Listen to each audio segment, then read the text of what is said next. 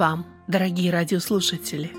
Вы слушаете радио Зегенсвелле «Волна благословения» радиопередачу. В ней вы услышите проповеди на разные темы.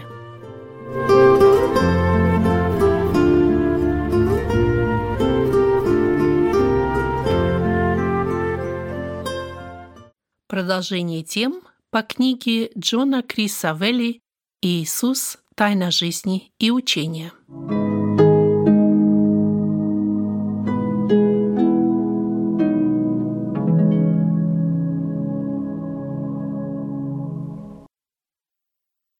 Иисус и женщины.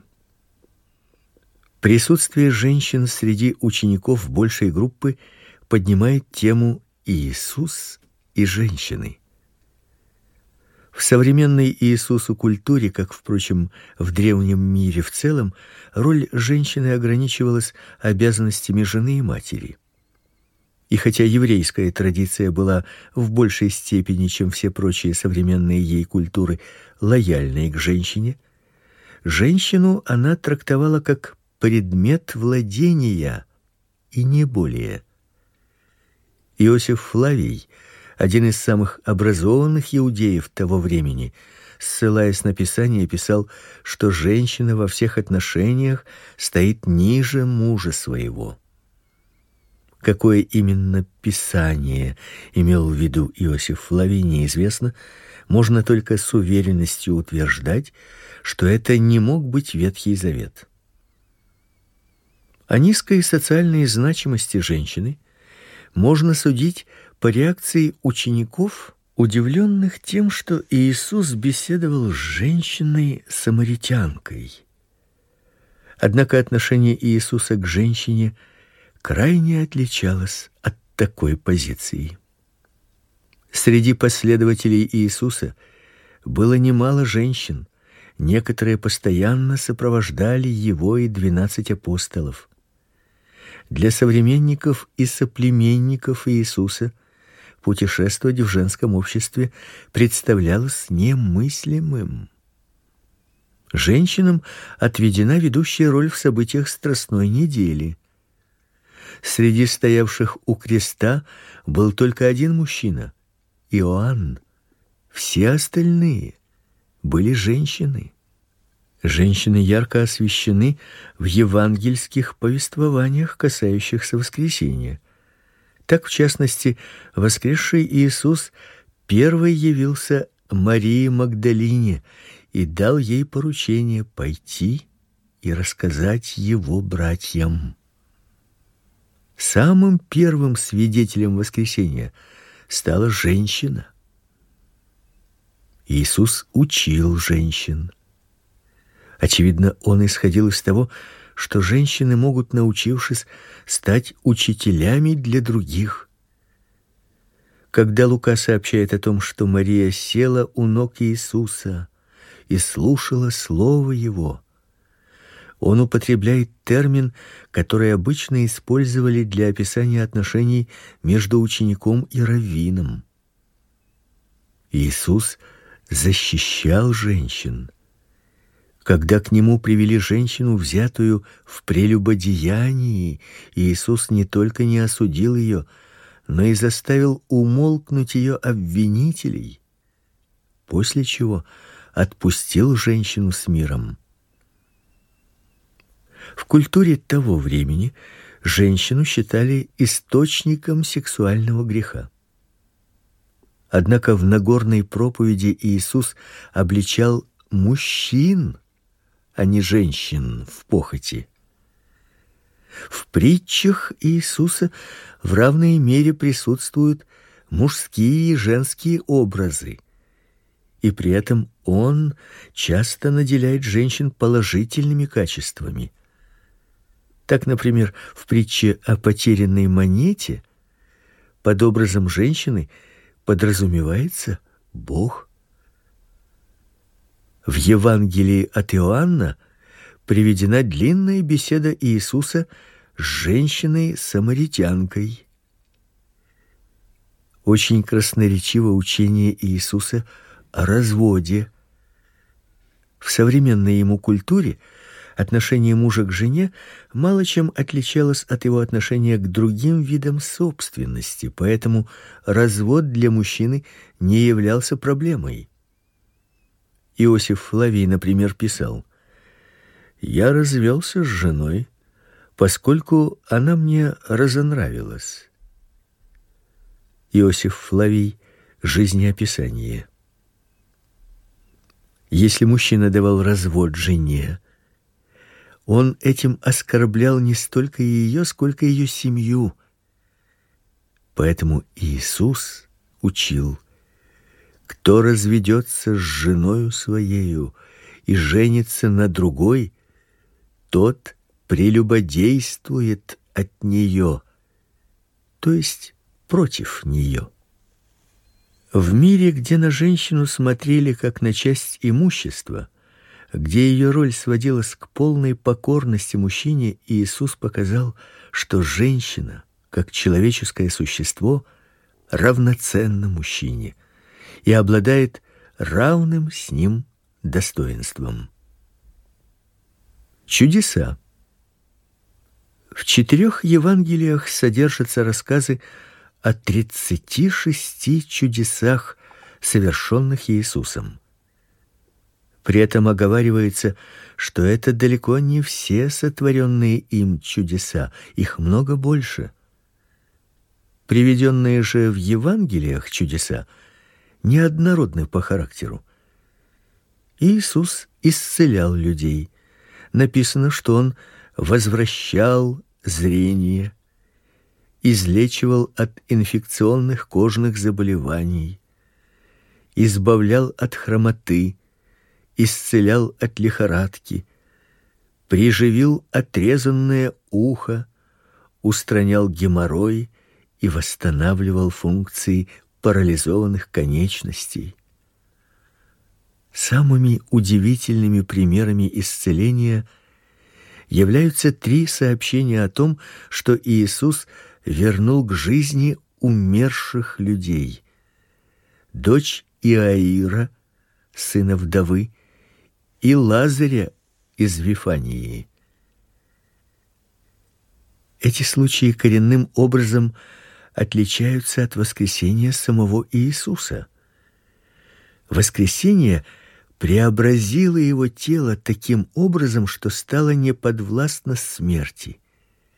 Люди же, воскрешенные Иисусом, оставались смертными.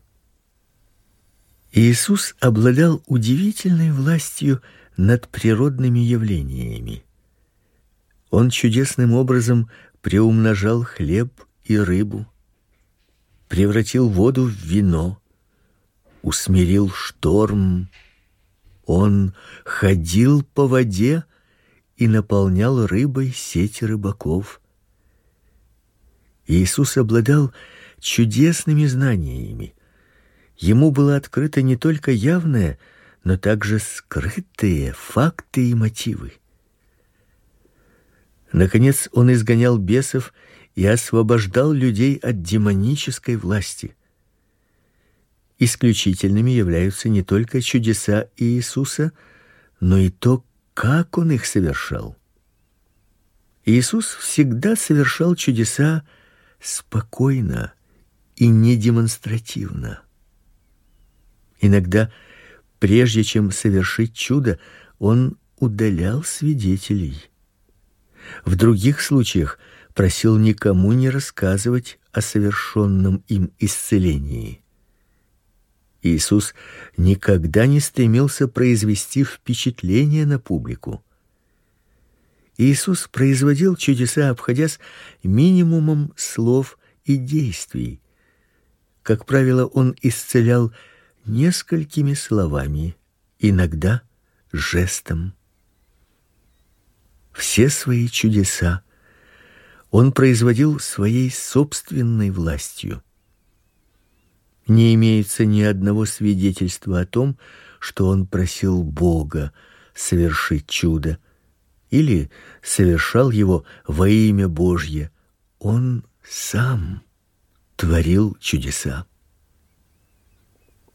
Иисус не желал с помощью чудес демонстрировать кем он является, и отказывался от демонстративного совершения чуда. Он не искал от чудес ни выгоды, ни славы, и не прибег к чуду, чтобы спасти себя. Иисус совершал чудеса, руководствуясь милосердием и состраданием. Миф о бесчудесном Иисусе. За последние 200 лет неоднократно предпринимались необоснованные попытки объяснить чудеса Иисуса позднейшим мифотворчеством его последователей. Некоторые из предложенных объяснений граничат с абсурдом. Так хождение Иисуса по воде пытались объяснить следующим образом: ученики не рассмотрели, что на самом деле Иисус шел по суше или мелководью.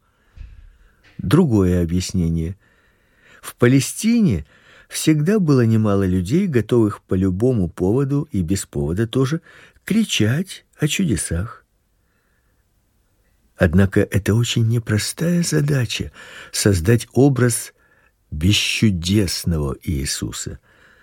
Сверхъестественное наполняет Евангелие от начала до конца и присутствует не только в чудесах, но в непорочном зачатии, в явлениях ангелов и их пророчествах. И вряд ли можно предположить, что евангелисты при написании своих книг пользовались источниками, не содержащими описания чудес. Евангелие от Марка, самое раннее из Евангелий, насыщено чудесами более трех других в соотношении к общему объему книги. Чудеса тонко вплетены в учение Иисуса и в канву его жизни, что их никак нельзя изъять и отделить от него. Так, например, в Евангелиях содержится рассказ о том, как после чудесного насыщения пяти тысяч человек и их семей толпа захотела провозгласить Иисуса царем. Предположение, будто здесь не было никакого чуда, абсурдно уже потому, что не позволяет мотивировать поведение людей. Очень нелегко представить, как тысячи людей достают свои пакеты с завтраками и перераспределяют еду между собой, после чего, исполнившись беспричинного энтузиазма, решают объявить Иисуса царем. Кроме того, весь корпус Нового Завета говорит о том, что Иисус совершал чудеса. В деяниях апостолов, в частности, об этом свидетельствует Петр. Мужи израильские, выслушайте слова сии. Иисуса Назарея, мужа, засвидетельствованного вам от Бога силами и чудесами и знамениями, которые Бог сотворил через него среди вас, как и сами знаете. И наконец, информация из внешних источников. В некоторых сказаниях об Иисусе говорится как о великом мастере экзорсизма и чудотворце. Историк Евсевий IV век сообщает об одном человеке по имени Квадратус, который писал где-то в 120 году императору Адриану и защищал христианство. Полный текст Квадратуса утерян, однако Евсевий в своей церковной истории приводит довольно внушительные выдержки из него, в которых автор пишет, что некоторые из исцеленных и воскрешенных Иисусом в его дни еще были живы. Враги Иисуса не отрицали его чудес. Они лишь обвиняли его в использовании оккультных сил. Одним словом, мы не можем изъять чудеса из жизни Иисуса. Они проходят через историю его жизни высеченными на камне письменами, и их невозможно отделить от Иисуса, как невозможно отделить камень от выбитого на нем текста. чудеса Иисуса. Какой в них смысл?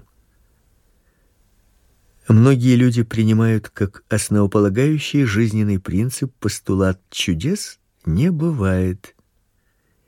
И когда они сталкиваются с описанием чудес Иисуса, они не могут заставить себя поверить в них. И хотя источник информации не вызывает сомнений в своей подлинности, по их мнению, это не может быть правдой. Но возможны ли чудеса? Отрицание это утверждение обратного. Отрицание возможности чудес является ничем иным, как утверждением их невозможности. У всех народов и во всех созданных ими культурах неизменно присутствует вера в Бога или богов, в действенность молитвы, а также в добрых и злых духов. Вторая половина XIX века вместе с научно-техническим прогрессом принесла атеизм, а вместе с ним и не очень здоровый скептицизм. Однако этот скептицизм оказался поверхностным явлением. Об этом можно судить хотя бы по тому факту, что более половины современных книг и кинофильмов так или иначе основаны на магии и сверхъестественном.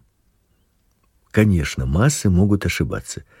Однако недостатки культуры, основанные на тотальном скепсисе, тоже вполне очевидны.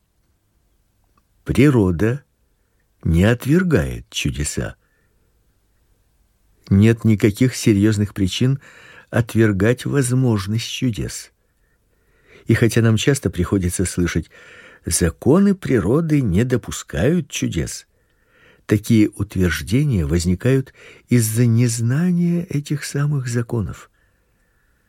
То, что ученые называют законами, на самом деле есть не более чем описание известных на сегодняшний день принципов мироздания. Ученые не могут, просто не в состоянии судить о том, являются ли эти принципы незыблемыми или они могут быть подвержены изменениям.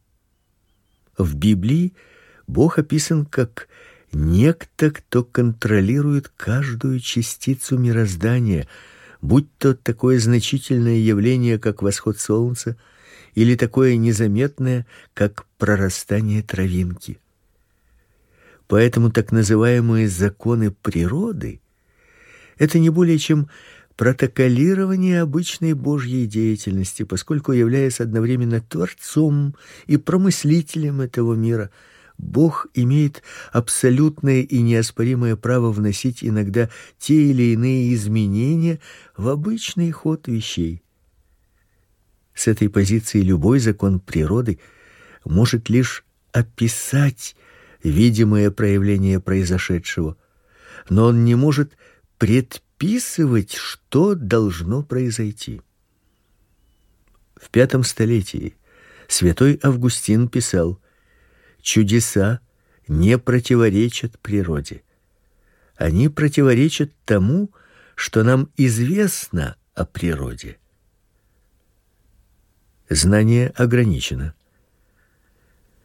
Сказать, что чудеса не могут происходить, это означает заявить, что вам доподлинно известно, что и как происходит в мироздании. Если бы было возможно поместить мироздание в лабораторию и исследовать его там, тогда такое заявление имело бы смысл. Возможность существования чего-либо или кого-либо за пределами физического мира не может быть нами ни доказана, ни опровергнута это за пределами наших возможностей. Возможность чудес недоказуема. Скепсис в отношении чудес в научной среде высказывался главным образом в эпоху, предшествовавшую Эйнштейну. Однако после его теории относительности мироздание превратилось в нечто настолько неопределенное, что делать категорические заявления о невозможности чудес стало просто невозможно. Об очень странных вещах говорит и квантовая механика. Приведем пример на так называемого квантового взаимодействия, который разбивает вдребезги закон о причинно-следственных связях. Итак, имеются две элементарные частицы света, фотоны, которые так взаимосвязаны между собой, что даже если их разделяют миллионы километров, последствия воздействия на одну частицу мгновенно скажутся и на другой. И это при отсутствии каких-либо контактов между ними. Это явление так нервировало Эйнштейна, что он назвал его призрачным воздействием на расстоянии. Эти явления не доказывают возможность чудес, однако они позволяют прийти к выводу, что не стоит спешить и с их отрицанием. Вообще-то говоря, возможность чудес отрицают не ученые, а люди далекие от науки, но уверенные, что могут судить обо всем. Факты исцеления. Одним из наиболее спорных аспектов чудес являются исцеления. Среди христиан отыщется немало тех, кто либо сам испытал чудесные исцеления, либо является свидетелем того, как в ответ на молитву последовало исцеление, которое невозможно объяснить естественными причинами. Многие могут рассказать о подобных случаях. Правда, чудесные исцеления влекут за собой целый комплекс вопросов, в том числе и вопрос о правильности поставленного диагноза, а также нет ли здесь сугубо психологического эффекта. Как бы то ни было, но если часть спонтанных выздоровлений и можно объяснить, остаются все же случаи и немало, когда никакое иное объяснение, кроме чуда, невозможно. Все изложенные выше аргументы приведены не для того, чтобы защитить каждое паранормальное явление. Наша цель показать, что Иисус действительно является Богом, ставшим одним из нас. И именно это обстоятельство дает логическое объяснение совершенным им чудесам. Будучи словом и создателем всего сущего, Иисус обладал силой и властью делать со своим творением все, что сочтет нужным. Это логично, если такая уникальная личность, как он, совершает уникальные деяния. Значение чудес Иисуса. Почему Иисус вообще совершал чудеса? Он делал это не ради славы или выгоды, и даже не для того, чтобы собрать вокруг себя толпы народа. Евангелие от Иоанна содержит ответ на этот вопрос. Чудеса были совершены во свидетельство. Чудеса являлись свидетельством для тех, кто поверил в них, подтверждающим истину. Пять истин засвидетельствованы чудесами. Чудеса Иисуса свидетельствуют о том, кто он. Иисус совершал чудеса, показывая этим, что он является по крайней мере пророком. В Ветхом Завете все величайшие чудеса были совершены пророками: Моисеем, Илией и Елисеем. И действительно, некоторые из чудес Иисуса несут в себе отголоски этих пророков. Так, например, Моисей совершил чудо, обеспечив пищей огромную массу народа. Иисус сделал это же. Илья возвратил к жизни умершего сына вдовы. Иисус совершил аналогичное. Елисей излечивал проказу. Иисус исцелил десять человек. Многие из очевидцев чудес Иисуса на основании увиденного приходили к выводу, что он пророк. Чудеса свидетельствовали, что Иисус полномочный посланник Божий и что с ним Бог. Однако смысл чудес лежит гораздо глубже. Демонстрируя власть Иисуса над грехом и злом, а такой властью может обладать лишь помазанник Божий. Чудеса таким образом указывали на Иисуса как на мессию. Когда отвечая на вопрос Иоанна Крестителя, он ли мессия, Иисус сказал его ученикам: "Пойдите, скажите Иоанну, что слышите и видите: слепые прозревают, и хромые ходят, прокаженные очищаются, и глухие слышат, мертвые воскресают, и нищие благовествуют". Трижды совершив чудо воскрешения мертвых, Иисус засвидетельствовал, что он также имеет власть над смертью. Чудеса, помимо прочего, указывали и на то, что Иисус был кем-то большим, чем просто человеком. Марк рассказывает, что после того, как Иисус усмирил бурю, ученики его убоялись страхом великим и говорили между собою: кто же это, что и ветер, и море повинуются ему? Марка 4:41. Из Ветхого Завета они знали, что усмирять штормы под силу только Богу. Ученики признали, что Иисус сын Божий, когда увидели его идущим по водам, то есть на основании увиденного чуда. Следует отметить, что чудеса исцеления свидетельствуют также и о том, что Иисус может прощать грехи. А это еще одна прерогатива Бога.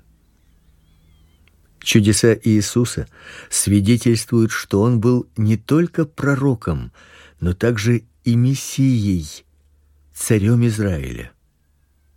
И наконец, совершая то, что под силу только Богу, Иисус тем самым подтвердил, что он является сыном Божиим. Чудеса Иисуса свидетельствуют о Царстве Божием. Авторы Евангелия связывают чудеса Иисуса с приходом Царства Божия. Как помазанник Божий Иисус принес Божьи законы мира и справедливости в наш бурлящий мир. И этот мир восстал против него. Этот аспект чудес Иисуса выглядит особенно драматично, поскольку его приходится рассматривать на фоне обвинений Иисуса в сотрудничестве с оккультными силами. О пришествии Царства Божия Иисус сам сказал, когда давал отпор своим обвинителям: "Если же я перстом Божиим изгоняю бесов, то, конечно, достигло до вас Царство Божие.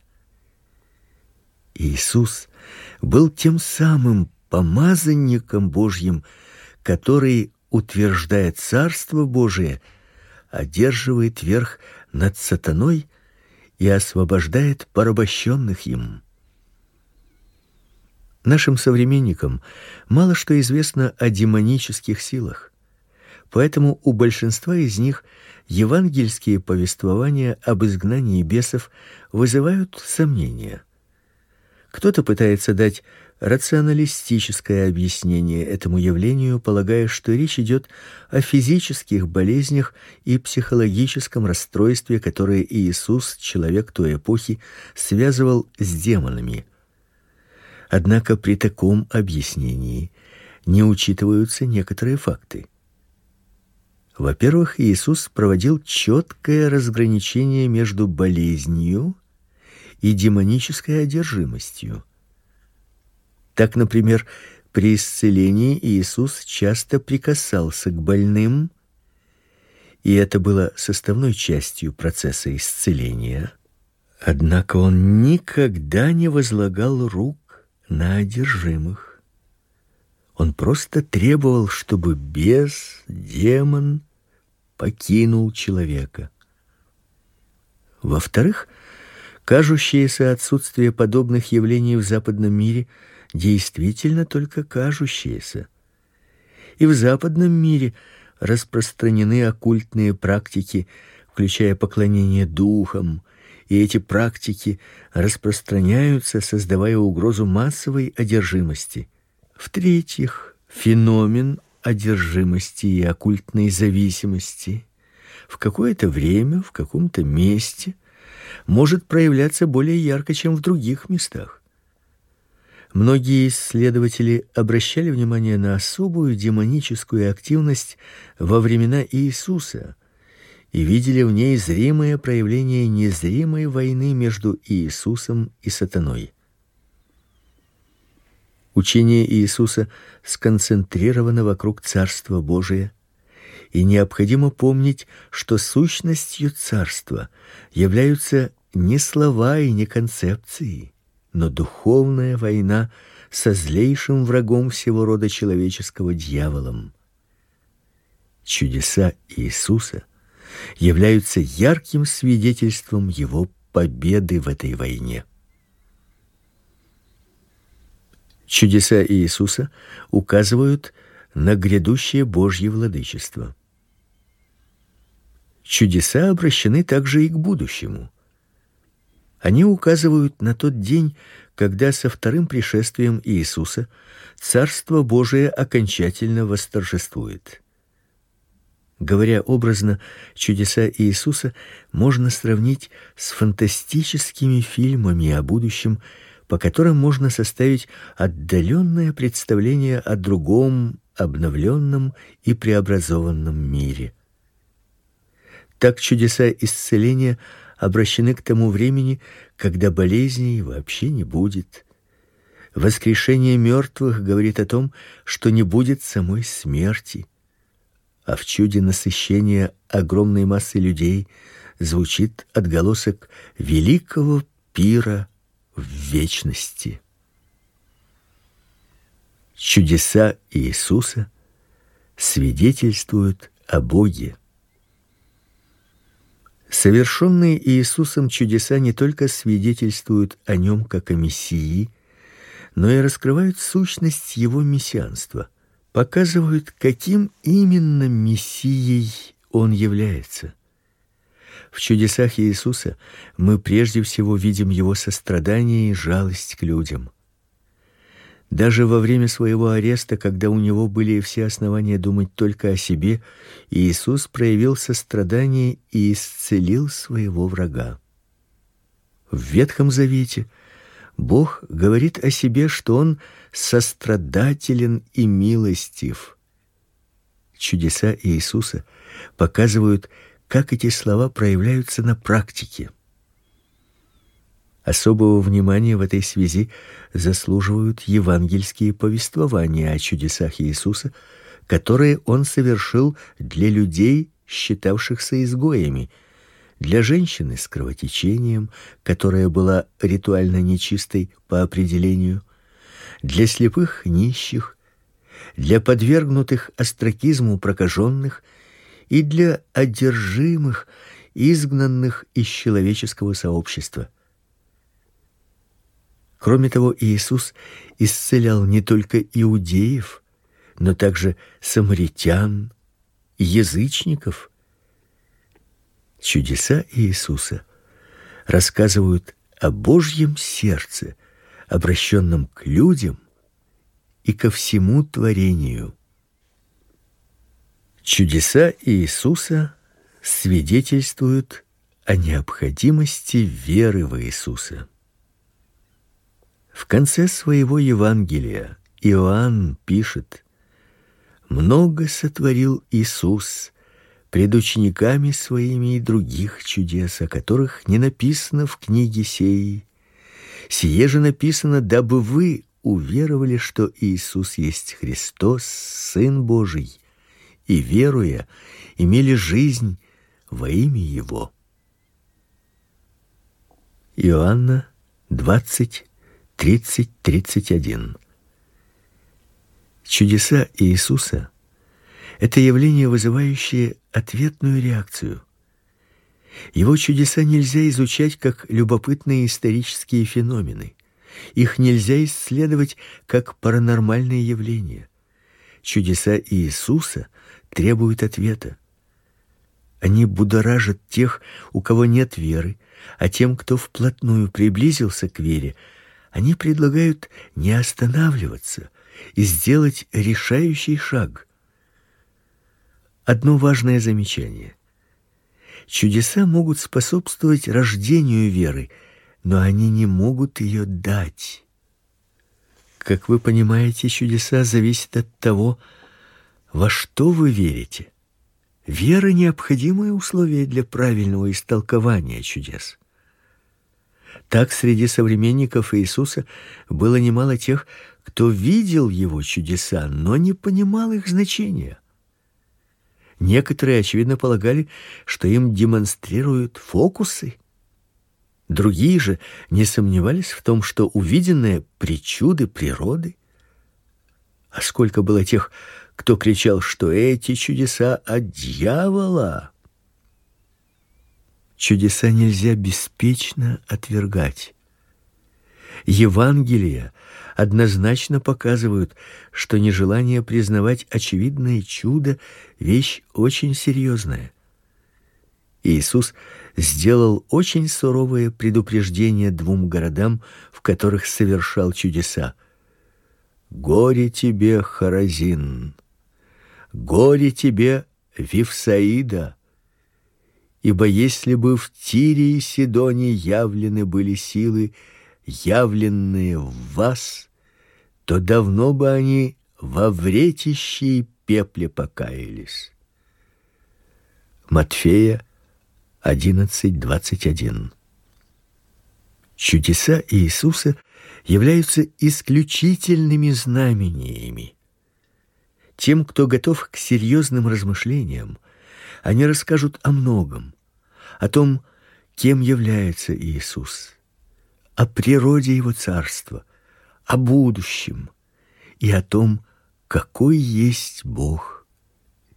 И кроме того, чудеса Иисуса являются пробным камнем. Они бросают человеку вызов и ждут ответа. И они все еще продолжаются. Как учил Иисус. Иисус иногда называл себя учителем. И его репутация учителя, рабби, была такой, что люди, преодолевая значительные расстояния, шли к нему с единственной целью услышать его. Учительский стиль Иисуса исходит из еврейской традиции, но при наличии некоторых общих моментов он в корне отличается от того, как учили современники Иисуса. Когда храмовую стражу послали арестовать Иисуса, стражники вернулись ни с чем и объяснили это обстоятельство следующим образом: никогда человек не говорил так, как этот человек. Матфея 10, 24, 25, 26, 18. В то время как раввины ожидали, чтобы люди пришли к ним, Иисус сам шел к людям. Он учил не только в синагогах и храме, но и в домах, на полях, по дороге во время путешествий и даже в лодке. Если раввины стремились обучать только специально отобранную группу состоятельных учеников, Иисус учил всех и каждого. У него были ученики, однако он также учил и людей, которых раввины признавали недостойными обучения: женщин, детей, сборщиков податей, грешников и даже самаритян и язычников. Иисус учил где только мог и когда только мог. Он говорил перед огромным скоплением людей и с отдельным человеком. В одних случаях он подбирал темы, в других, взяв какой-либо случай или событие, клал его в основу урока. Все от сообщения о чьей-то жестокости – до благословения детей Иисус мог использовать для научения. Иисус обладал исключительным талантом общения и пользовался различными средствами, загадками, игрой слов, притчами и прежде всего яркой, живой, образной речью. Иисус был великим мастером в тяжелейшем искусстве несколькими словами сказать о многом. И так во всем, как хотите, чтобы с вами поступали люди, так поступайте и вы с ними. Ибо в этом закон и пророки. Матфея 7:12 ничто, входящее в человека извне, не может осквернить его, но что исходит из него, то оскверняет человека. Марка 7:15. И сказал им: Суббота для человека, а не человек для субботы. Марка 2:27.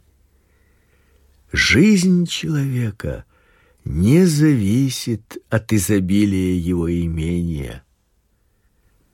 Лука 2:15.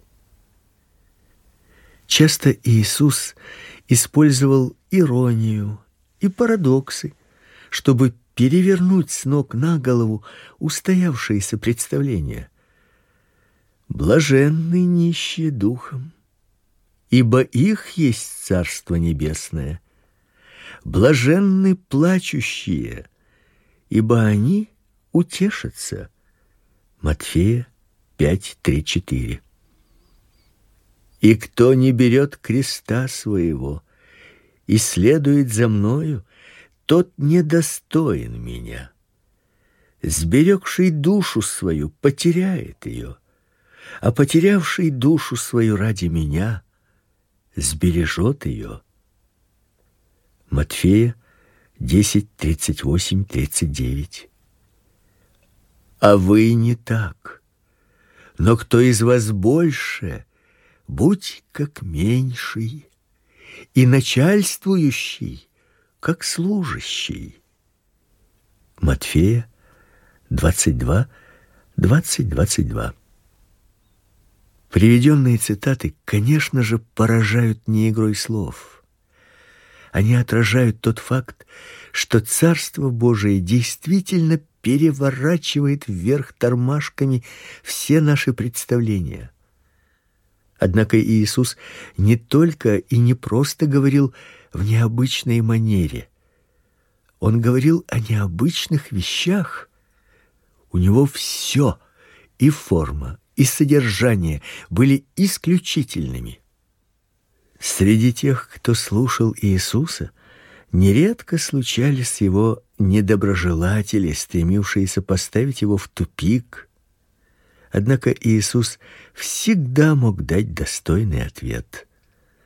Так однажды у него спросили, позволительно ли платить подати римлянам.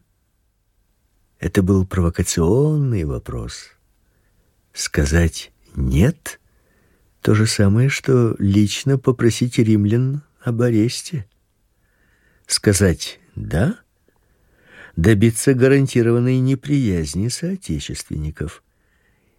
Иисус нашел, что ответить, и говорит им: "Чье это изображение и надпись?" Говорят ему: "Кесаревы". Тогда говорит им: "Итак, отдавайте кесарево кесарю, а Божие Богу". Ответ Иисуса через две тысячи лет уже не кажется неожиданным. Однако тогда он обратил одного из врагов Иисуса в его слушателя. Одним из ключевых элементов стиля Иисуса являлось использование им в качестве иллюстраций коротких историй, парабол или притчи. Мы редко прибегаем к притчам, поэтому стоит уделить им особое внимание.